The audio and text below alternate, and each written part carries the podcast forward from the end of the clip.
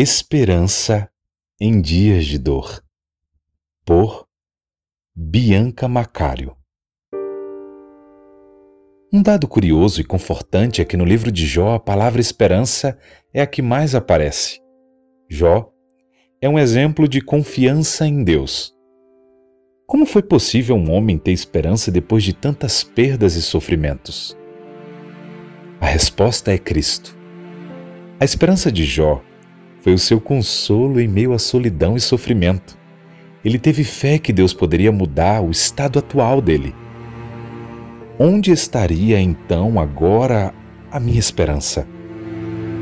Sim, a minha esperança, quem a pode ver? Jó, capítulo 17, verso 15. Como ter esperança em dias de dor e angústia?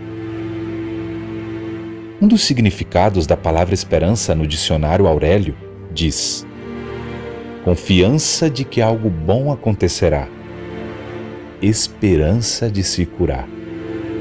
Ei, não se acanhe em sentir, tudo tem seu tempo, até mesmo para as coisas que não nos traz dias bons tudo tem o seu tempo determinado e há tempo para todo propósito debaixo do céu.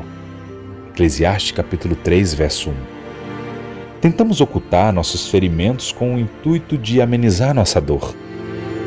Mas enquanto deixarmos a ferida aberta e colocarmos um pano em cima para que não fique exposta, o ferimento não irá cicatrizar. É necessário mexer, cuidar e limpar só assim sairá tudo que causa dor e sofrimento lá de dentro.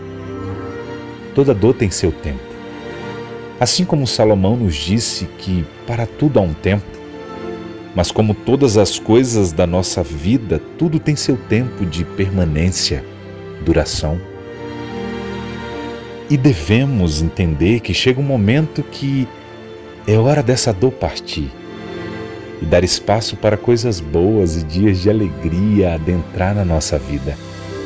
Confiar e deixar que Cristo cuide de nós é o maior passo para evitar o sofrimento e enxergar dias bons. E qual é a receita? A esperança. E o que é a esperança? Cristo é a nossa esperança. Jesus nos ensinou que em tudo há um propósito, mesmo que nesse propósito haja períodos de dor. A dor é subjetiva, enquanto alguns sentem dor com um corte no dedo causado por uma folha de papel.